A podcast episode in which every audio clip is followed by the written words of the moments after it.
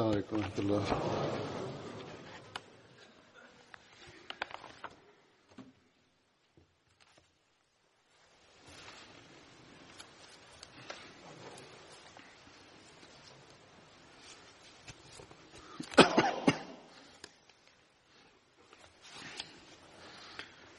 أشهد أن لا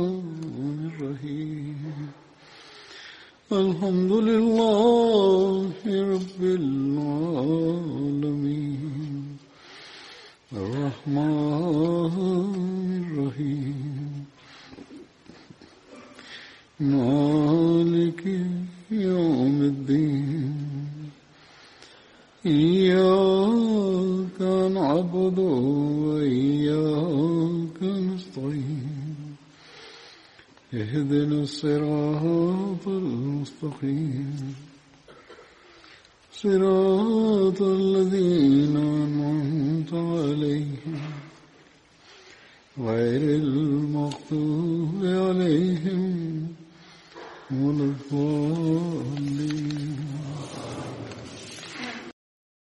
Ассаламу алейкум ва рахматуллах.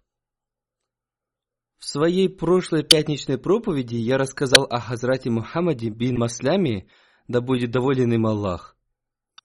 И сегодня я расскажу о нем то, что не успел рассказать в прошлый раз. Относительно убийства Кааба бин Ашрафа было сказано, что Хазрат Мухаммад бин Масляма вызвал его из дома, придумав какой-то повод и убил его недалеко от его дома.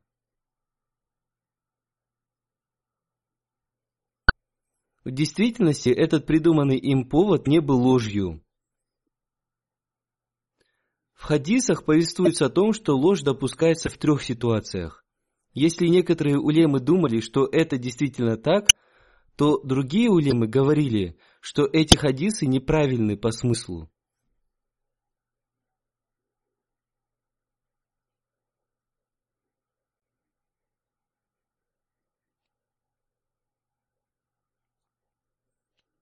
Как бы там ни было, я взял за основу то, что было написано в книге Сират Хатаман Набиин «Жизнеописание печати пророков».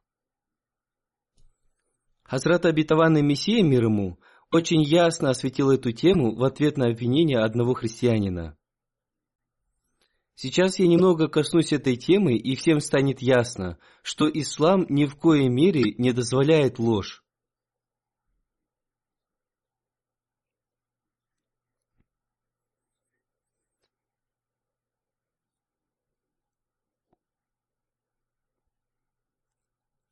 Хазрат обетованный Мессия мир ему написал, что этот христианин выдвигал обвинения относительно того, что посланник Аллаха, мир ему и благословение Аллаха, разрешал ложь в трех ситуациях, и что он давал четкое указание в Священном Коране скрывать свою религию, в то время как Евангелие никому не позволяет скрывать свою религию.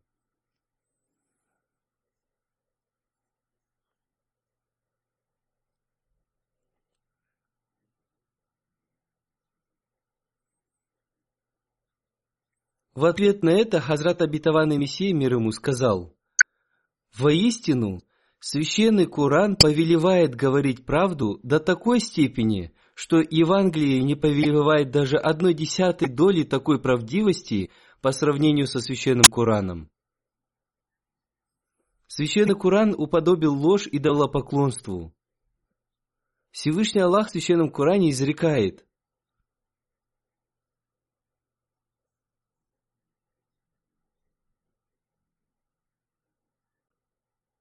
Сторонитесь же мерзости идолов, сторонитесь слова лжи. Еще в одном месте Священного Корана изрекается.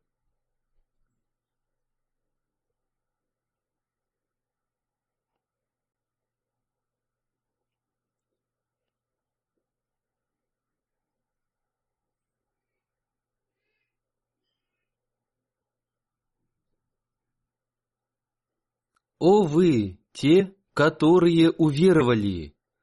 Будьте стойки в справедливости, будучи свидетелями ради Аллаха, хотя бы и против самих себя или родителей и близких». Затем Хазрат Абитаван Мессия мир ему, обратившись к этому человеку, сказал, «О немилосердный человек, открой Евангелие и покажи нам, где в нем есть подобное повеление о правдивости».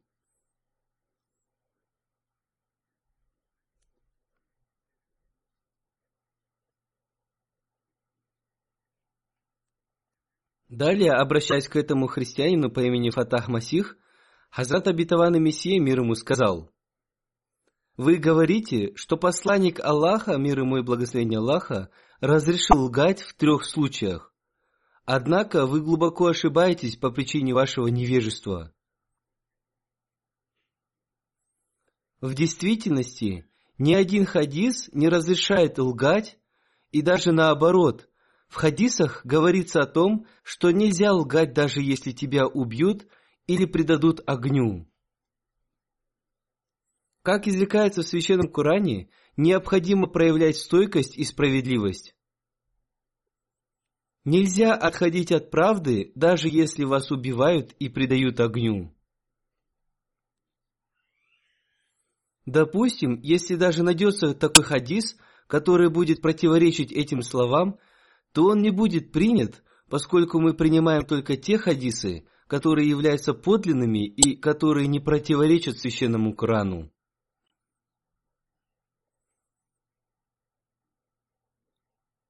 Да, в некоторых хадисах есть такие повествования, в которых используется термин «таурия».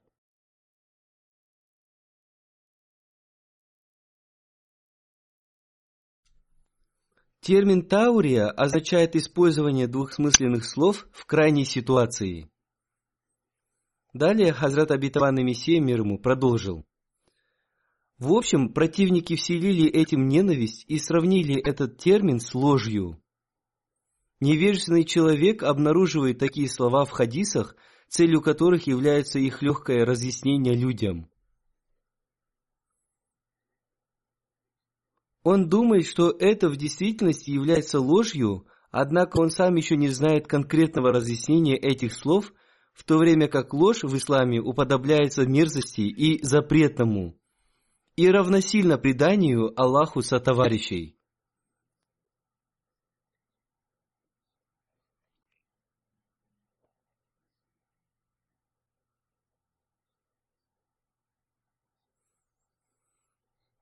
Однако термин «таурия» в действительности не является ложью, но в крайних ситуациях людям разрешается говорить неясные слова и это выглядит как ложь, но это не ложь. И эти вещи можно найти в хадисах. Однако говорится, что наилучшими людьми являются те, кто избегает таурии. Термин таурия в исламской терминологии означает опасность смуты, сокрытие чего-либо, утаивание чего-либо в крайних ситуациях, говорить неясные слова, которые может понять мудрый человек и которые непонятны невежественному человеку. И он понимает их совсем по-другому. И эти слова не являются целью говорящего их человека. После раздумий он узнает о том, что то, о чем он говорил, является правдой, а не ложью, и что в его словах не было ничего добавленного из лжи, и что в его сердце не возникало никакой лжи. Это подобно тому, как в некоторых хадисах говорится о том, что необходимо примирить двух мусульман или двух супругов, либо во время военных действий скрывать что-то от врагов. Это и есть таурия. Однако находится множество хадисов, из которых мы узнаем о том, что таурия противоречит высокому уровню богобоязненности. Одним словом, ясная правда лучше, даже если за нее придется умереть или сгореть в огне. Посланник Аллаха, мир ему и благословение Аллаха, повелел изо всех сил избегать таурии, чтобы это не выглядело как ложь.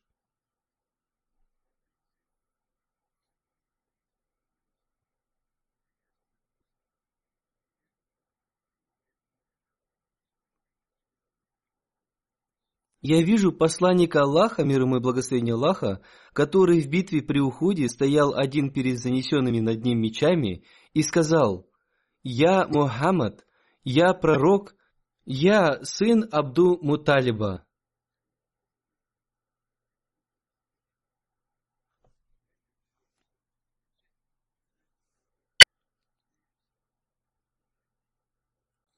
Здесь я хочу разъяснить, что в сноске на этой странице книги написано, что во время издания этой книги было ошибочно написано, что эти слова были произнесены во время битвы при Ухуде, но эти слова были произнесены во время битвы при Хунайне. Отдел редактирования издательства в Рабве прислал мне одну ссылку, где написано о том, что в книге Сиратуль Халпия эти слова посланник Аллаха, мир ему и благословение Аллаха, произнес во время обеих битв. Поэтому издательский отдел в своих следующих изданиях должен удалить эту сноску из этой книги. В общем, иногда они для удобства других людей в сносках пишут о том, что это было ошибкой. Тем не менее, нужно внимательно подходить к таким вопросам. Я хочу сказать, что я сам убедился в том, что эти слова посланник Аллаха, мир ему и благословение Аллаха, произнес в обеих битвах при Хунайне и при Ухуде. Как бы то ни было, сейчас все прояснилось.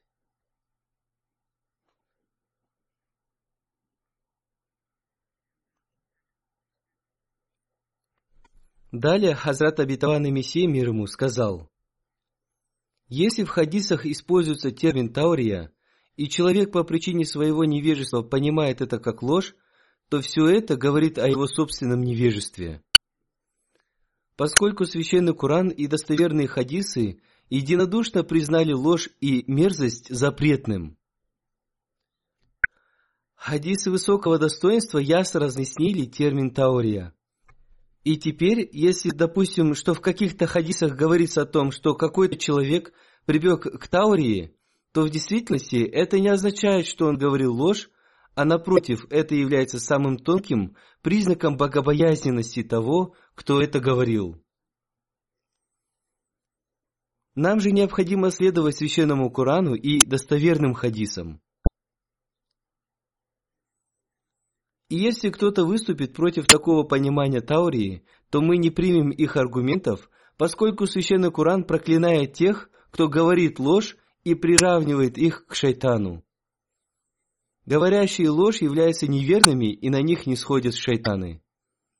Священный Куран повелевает не только не говорить лжи, но и прекратить общение с лжецами. Их нельзя брать в друзья.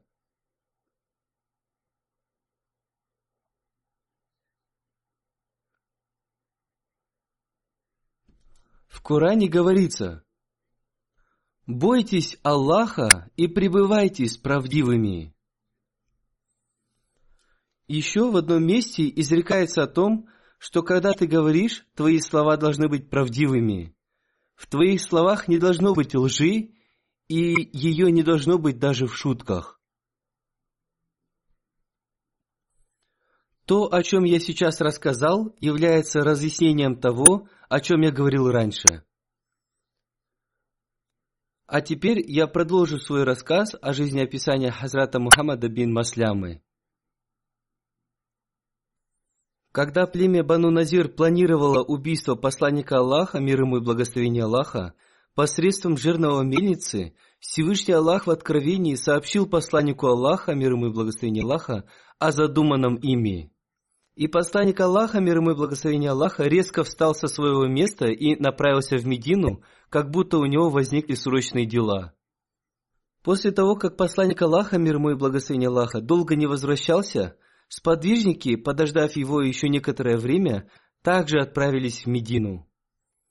Там они узнали о том, что посланник Аллаха, мир ему и благословение Аллаха, позвал к себе Хазрата Мухаммада бин Масляму.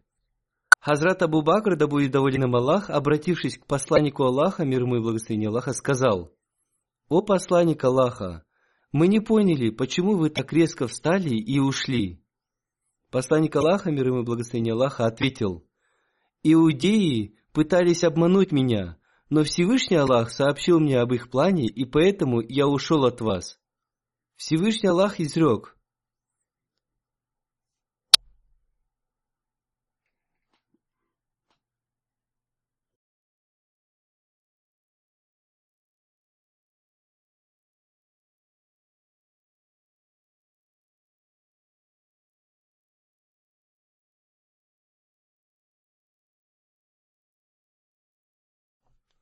«О вы, те, которые уверовали! Помните милость Аллаха к вам, когда один народ намеревался протянуть к вам руки свои, а Он удержал их руки от вас. И бойтесь Аллаха, и на Аллаха должны уповать верующие.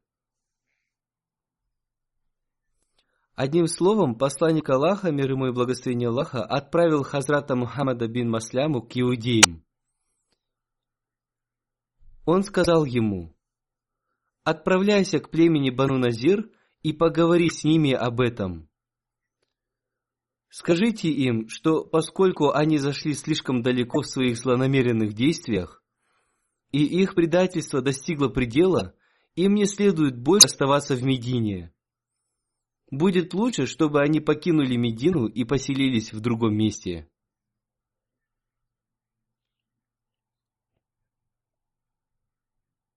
Хазрат Мухаммад бин Масляма пришел к иудеям и сказал, «Посланник Аллаха, мир и благословение Аллаха да с ним, отправил меня к вам с вестью, но я пока не передам ее вам. Сначала я хочу напомнить вам о том, о чем вы часто говорили на своих собраниях. Они спросили, о чем? Хазрат Мухаммад бин Масляма сказал, «Поклянитесь Торой, которую Всевышний Аллах не спаслал пророку Моисею, мир ему. Разве вы не помните, что когда до пришествия посланника Аллаха я пришел к вам, и вы открыли Тору, и поставили ее передо мной, вы сказали мне, «О Мухаммад бин Масляма, если ты пожелаешь, мы доставим тебе еду. Если ты пожелаешь стать иудеем, мы сделаем тебя иудеем. Однако я ответил вам, доставьте мне еду ради Аллаха, но не делайте из меня иудея. Вы подали мне еду на большой тарелке и сказали, ты не принимаешь нашей религии, поскольку это иудейская религия. Наверное, ты желаешь религии ханифов, о которых ты слышал. Хазрат Мухаммад бин Масляма сказал, «Разве ты не подтвердишь мои слова? Разве ты не слышал, что придет посланник и великая душа, тот, кто будет улыбаться, воевать, и тот, чьи глаза будут покрасневшими? Он прибудет со стороны Йемена, верхом на верблюде и будет укутанным в плащ. Он будет довольствоваться малым, и на его плече будет висеть меч.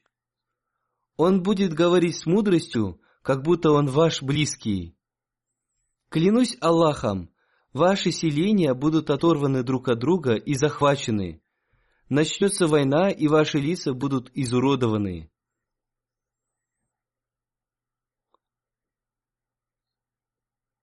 Услышав эти слова, иудеи сказали, «Да, мы говорили так, но это не тот посланник, Хазрат Мухаммад Масляма сказал, «Я напомнил вам о том, о чем я хотел напомнить, а теперь я передам вам весь посланник Аллаха, мир ему и благословение Аллаха». Посланник Аллаха, мир ему и благословение Аллаха, отправил меня к вам для того, чтобы я сообщил вам о том, что вы нарушили договор, который был заключен между нами, и вы хотели обмануть посланника Аллаха, мир ему и благословение Аллаха. Затем Хазрат Мухаммад бин Масляма раскрыл им их план, который они составили против посланника Аллаха, мир ему и благословения Аллаха.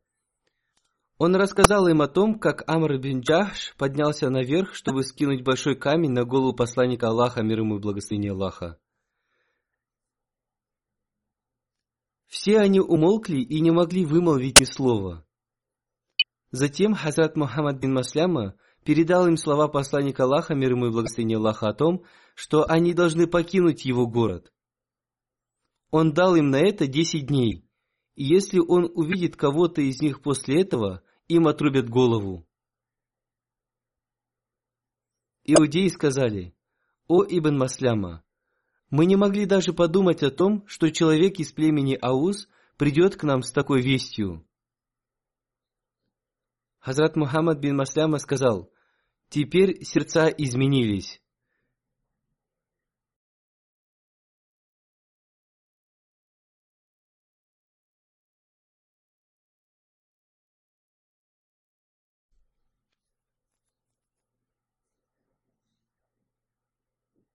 Иудеи в течение нескольких дней готовили своих верховых животных. Они находились в местности Дзуджадр. Она находится по дороге в Кубу на расстоянии шести миль от Медины. Там они пасли свой скот. Они пригнали оттуда весь свой скот, арендовали верблюдов у племени Бану Аджир и стали готовиться к поездке.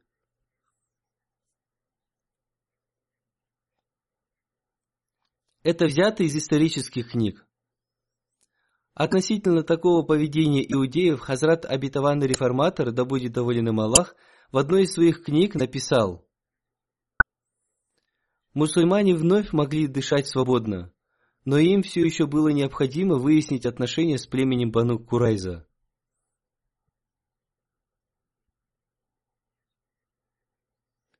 Племя вероломно нарушило договор с мусульманами, что не могло пройти бесследно. Пророк, мир и благословение Аллаха да превосим, собрал свои измученные отряды и сказал им, что время мира еще не настало. До заката они должны атаковать Бану Курайза в укреплениях последних.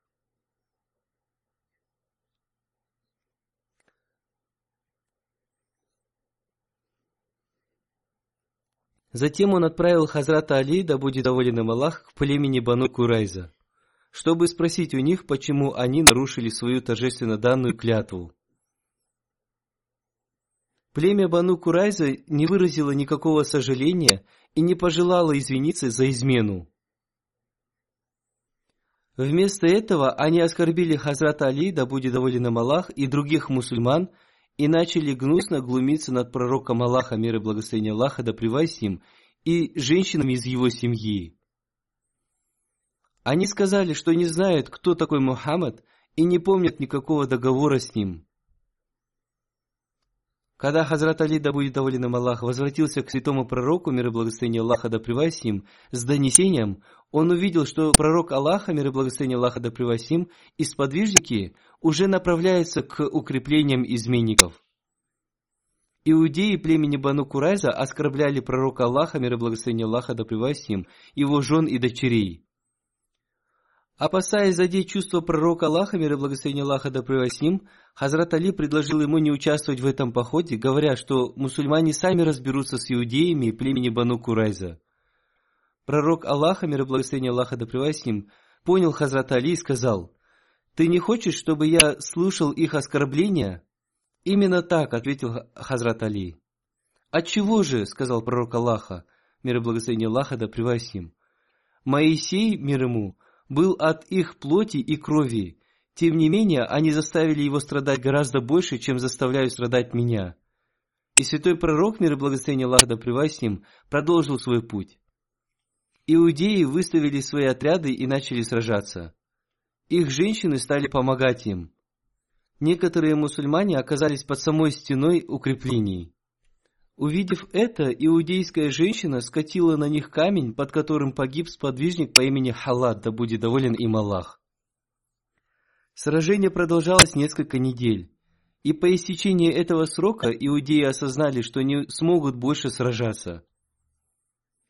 Их вожди послали весть пророку Аллаха, мир и благословение Аллаха да им, с просьбой прислать им Абу Лубабу, вождя из племени Ауз, дружественного племени Бану Курайза. Они хотели попросить у него совета о возможном примирении. Пророк Аллаха, мир и благословение Аллаха да им, отправил Абу Лубабу к иудеям, которые спросили у него, должны ли они сложить оружие и подчиниться пророку Аллаха, мир и благословение Аллаха да им. Абу Лубаба ответил, что они обязаны поступить так. Но в то же время он провел пальцем поперек горла, что символизировало смерть.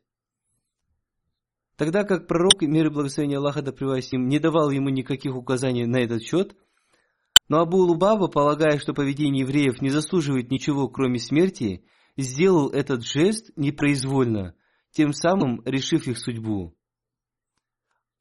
Они отказались принять предложение Абу Лубабы и подчиниться пророку, мир и благословение Аллаха, да с ним. Если бы они согласились на это, то самым большим наказанием для них стало бы изгнание из Медины. Но к своему несчастью они предпочли иное. Вместо подчинения пророку Аллаха, мир и благословение Аллаха да с ним, они сказали, что согласны подчиниться Сааду бин Муазу, вождю союзного им еврейского племени Аус. И они соглашались на любое наказание, которое он им назначит. Среди евреев при этом начались споры. Некоторые говорили, что их племя действительно нарушило соглашение с мусульманами, но поведение мусульман указывало на то, что они честны и правдивы, и религия их также истинна. Те, кто так думали, перешли в ислам. Амар бин Саади, один из иудейских вождей, порицая своих людей, сказал, «Вы совершили поступок, противный вероучению, и нарушили данное слово. Теперь у вас лишь два выхода либо принять ислам, либо платить джизья, налог с иноверцев за обеспечение безопасности и невыполнение военной повинности. Они ответили, мы отказываемся принять ислам или платить джизья, ибо смерть предпочтительнее для нас, чем уплата этого налога. Амр сказал, что в таком случае он вынужден проститься и с этими словами покинул их крепость. Он попался на глаза Мухаммада бин Масляма, который спросил его, кто он такой. Когда Амар ответил на вопрос, Мухаммад бин Масляма отпустил его с миром и произнес громко такую молитву. «О Господь, дай мне постоянную силу прощать ошибки достойных». Смысл произнесенного заключался в том, что этот еврей высказал раскаяние и сожаление по поводу поведения своего народа. И нравственным долгом мусульманина являлось таким образом простить человека, подобного ему. Отпустив еврея с миром, Мухаммад бин Масляма, да будет доволен им Аллах, совершил добрый поступок, и он попросил Бога дать ему силы совершать такие добрые поступки вновь и вновь. Когда пророку, мир и благословение Аллаха да им стало известно о случившемся, он не стал порицать бин Масляму за то, что тот отпустил с миром еврейского вождя, он скорее одобрил это. Когда люди Хайбара стали проявлять дерзость, в результате этого был убит иудей Абу Рафья и Хазрат Мухаммад бин Масляма также был в числе сподвижников, которые были отправлены с этой целью. Конечно, убивал один человек, но эта акция планировалась всей группой.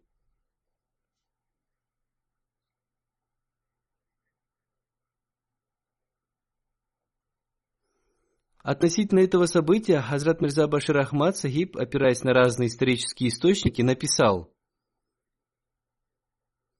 Похищение и подстрекательство иудейских вождей привело к опасному конфликту в битве Аль-Ахзаб против мусульман в пятом году по хиджре.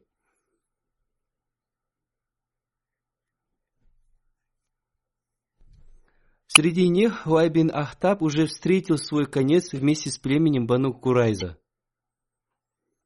Однако Салям бин Абдуль Хукайк, которого назвали Абу Рафья, по-прежнему свободно занимался своими интригами в районе Хайбара.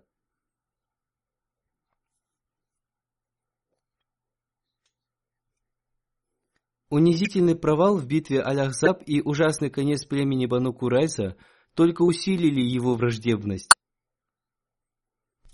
Так как поселение племени Гатван находилось недалеко от Хайбара, а иудеи Хайбара были как бы соседями племен Наджа, по этой причине Абу Рафия, который был очень богатым и влиятельным торговцем, взял за обычай подстрекать к варварству против мусульман воинственные племена Наджа.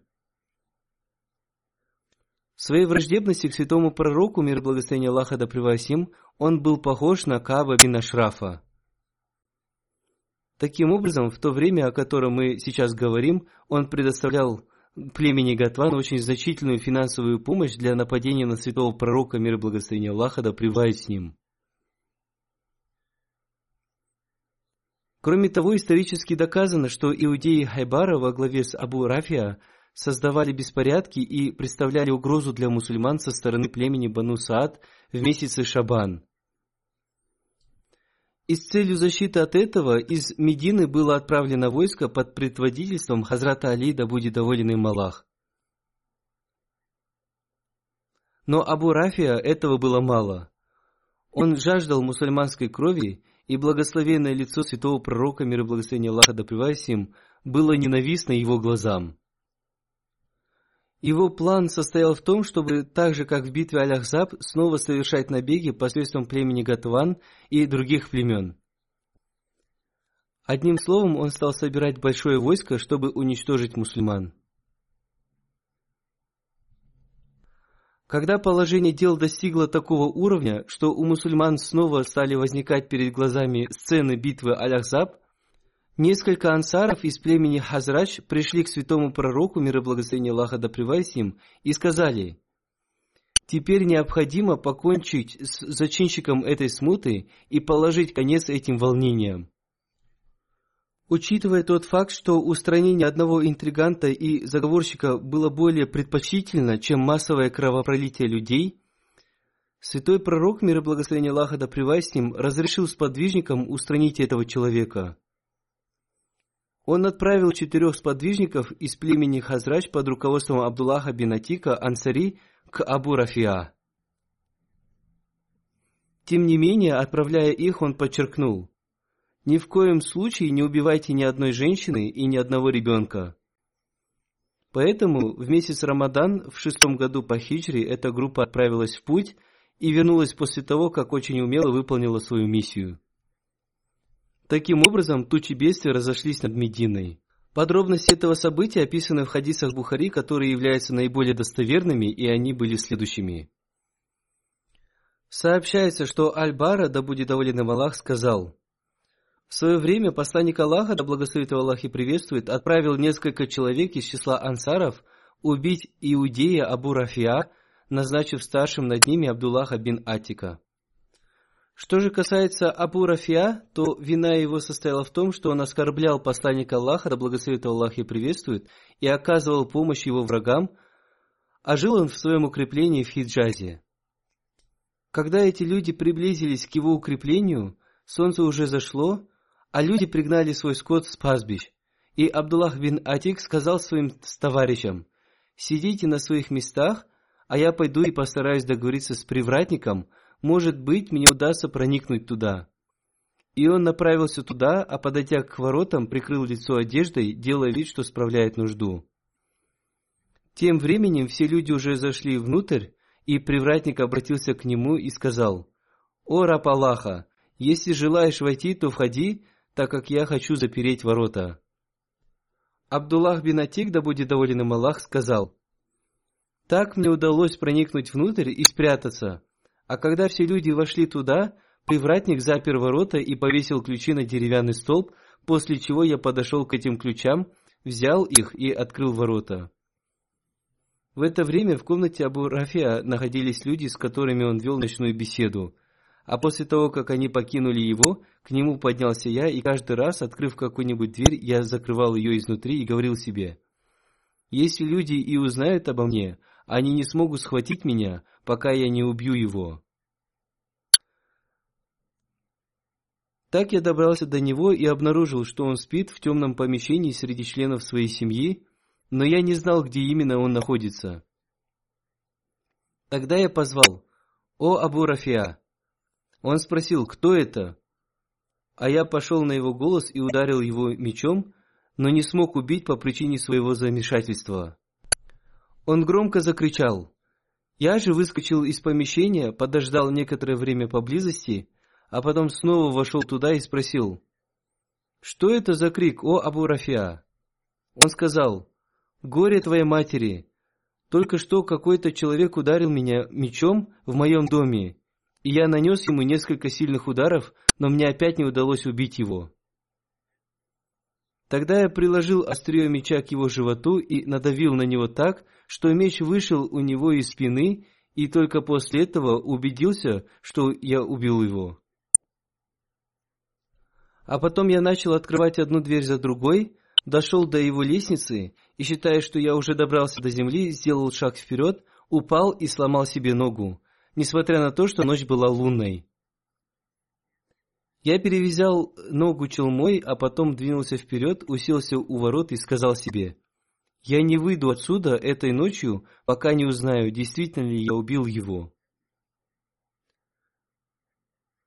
Когда раздался крик петуха, на стену поднялся человек, объявляющий о смерти, и кричал, «Я объявляю о смерти Абу Рафиа, купца из Хиджаза». Тогда я пошел к своим товарищам и сказал, «Бежим, ибо Аллах погубил Абу Рафиа». А потом я вместе со своими товарищами пришел к пророку, да благословит его Аллах и приветствует, обо всем рассказал ему, и он сказал, «Вытяни свою ногу». Я вытянул ее, и он провел по ней рукой, после чего боль прошла, будто ее и не было.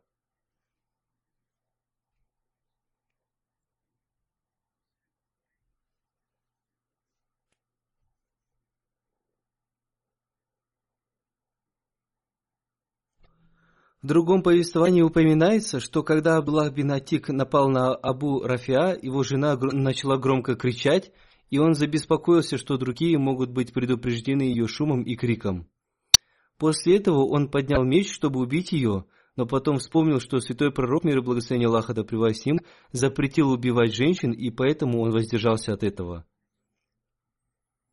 В книге Сират Хатаман Набиин подробно описана причина убийства Абу Рафиа, но я не буду сейчас сдаваться в подробности, поскольку причина его убийства была подобна причине убийства Кааба бин Ашрафа, о котором уже было сказано.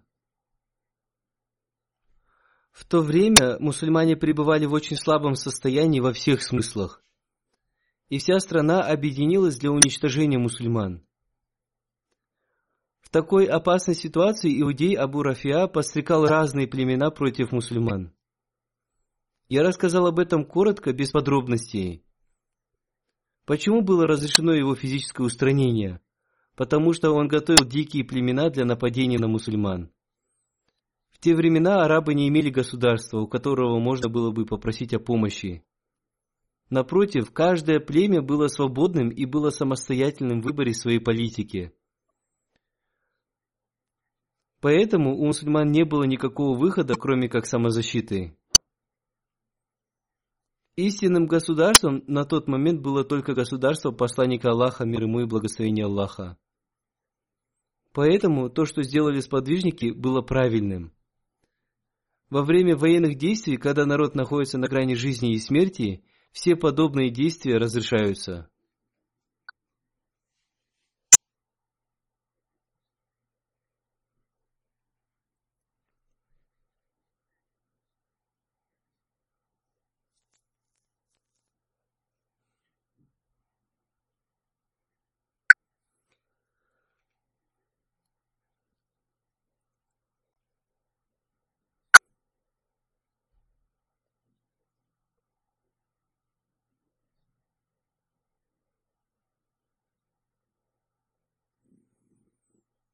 Во время правления Хазрата Умара, да будет доволен им Аллах, Хазрат Мухаммад бин Масляма был назначен сборщиком заката у племени Джухайна. Хазрат Умар, да будет доволен им Аллах, отправлял его для рассмотрения жалоб людей на губернаторов. Хазрат Умар, да будет доволен им Аллах, очень доверял ему, и поэтому он всегда отправлял его для сбора налогов. Во время халифата Хазрата Умара, да будет доволен им Аллах, он назначался для расследования такого рода дел в разных местах. Хазрат Саад бин Абу Вакас, да будет доволен им Аллах, построил дворец в Куфе, и Хазрат Умар, да будет доволен им Аллах, отправил туда Хазрата Мухаммада бин Масляма в качестве своего представителя с целью инспекции. Об этом повествуется следующее.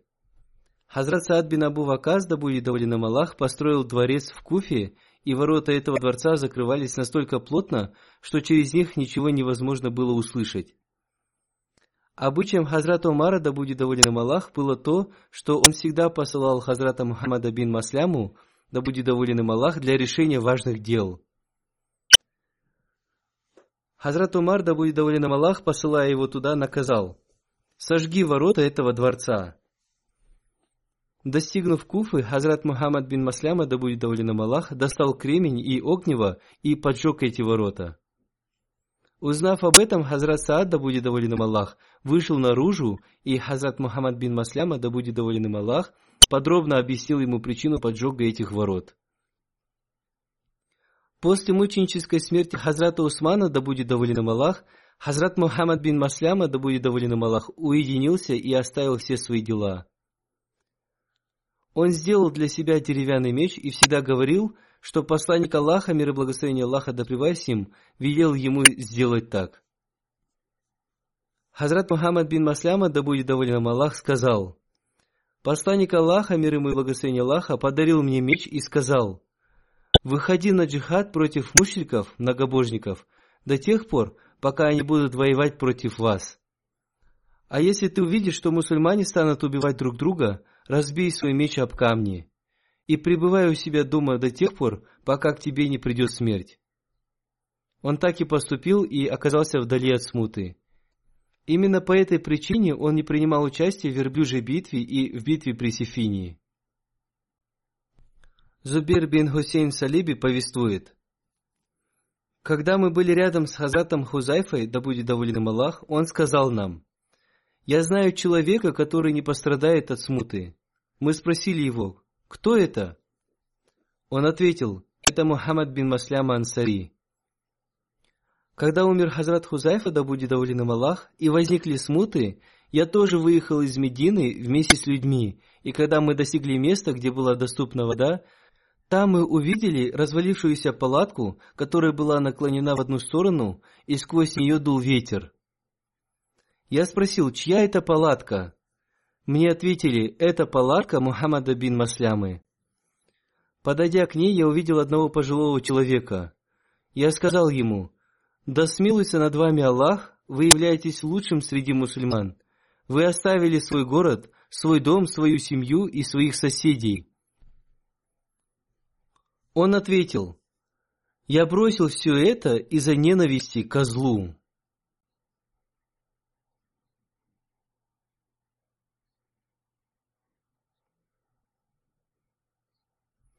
Существует разногласия относительно его смерти.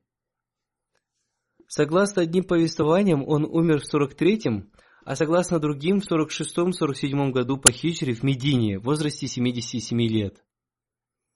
Молитву джаназа по нему совершил Марван бин Хакам, который в то время был амиром Медины. Согласно другим повествованиям, он был убит и обрел мученическую смерть. На этом воспоминания о нем подошли к концу. После пятничной молитвы я совершу молитву джаназа по покойному уважаемому Таджидин Сахибу, сыну Садр Дин Сахиба.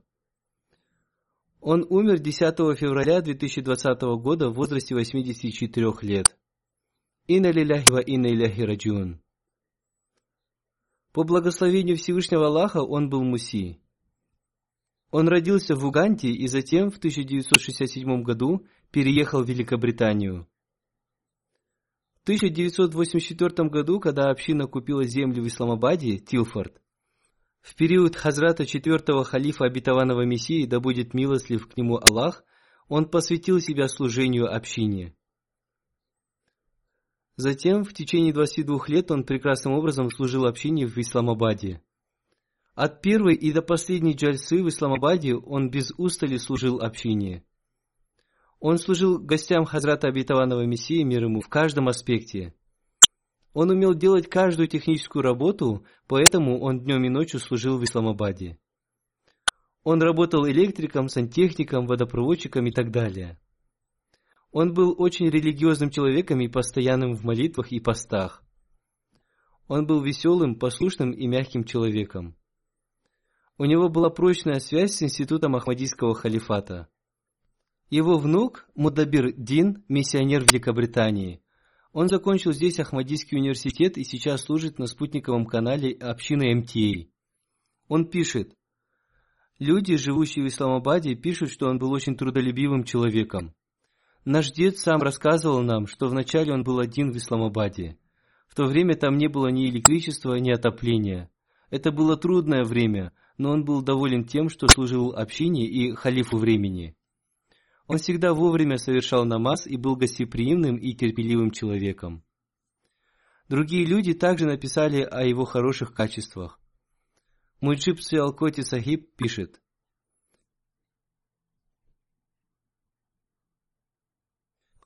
Он открыл в Исламабаде авторемонтную мастерскую. Он был опытным механиком и был связан с разными компаниями. В Исламабаде в разных местах он создал места для проживания людей. Он знал, как создавать команду. Он работал зимой и летом, ремонтировал старые вещи и усердно трудился. Он всегда был веселым и просил людей молиться за него. Он жил в Исламабаде в маленькой комнате без семьи. Его семья жила в Лондоне, и он иногда посещал ее.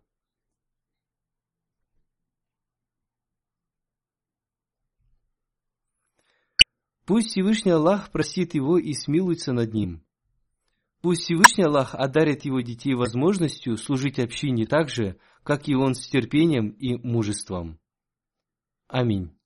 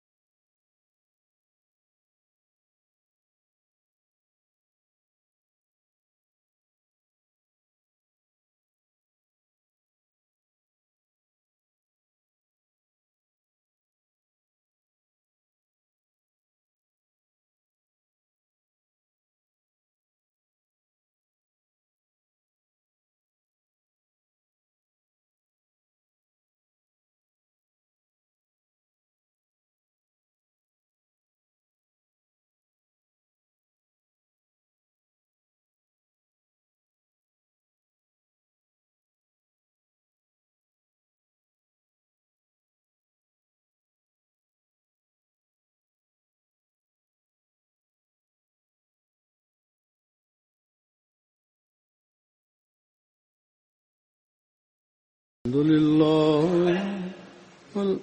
الحمد لله نحمده ونستعينه ونستغفره ونؤمن به ونتوكل عليه ونعوذ بالله من شرور أنفسنا ومن سيئات أعمالنا.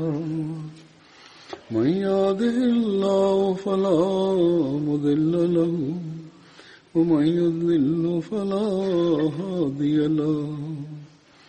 ونشهد أن لا إله إلا الله ونشهد أن محمدا عبده ورسوله. عباد الله رحمكم الله إن الله يأمر بالعدل واللسان وإيتاء ذي القربى وينهى عن الفحشاء والمنكر والبغي يعظكم لعلكم تذكرون. اذكروا الله يذكركم. وادعوه يستجب لكم ولذكر الله أكبر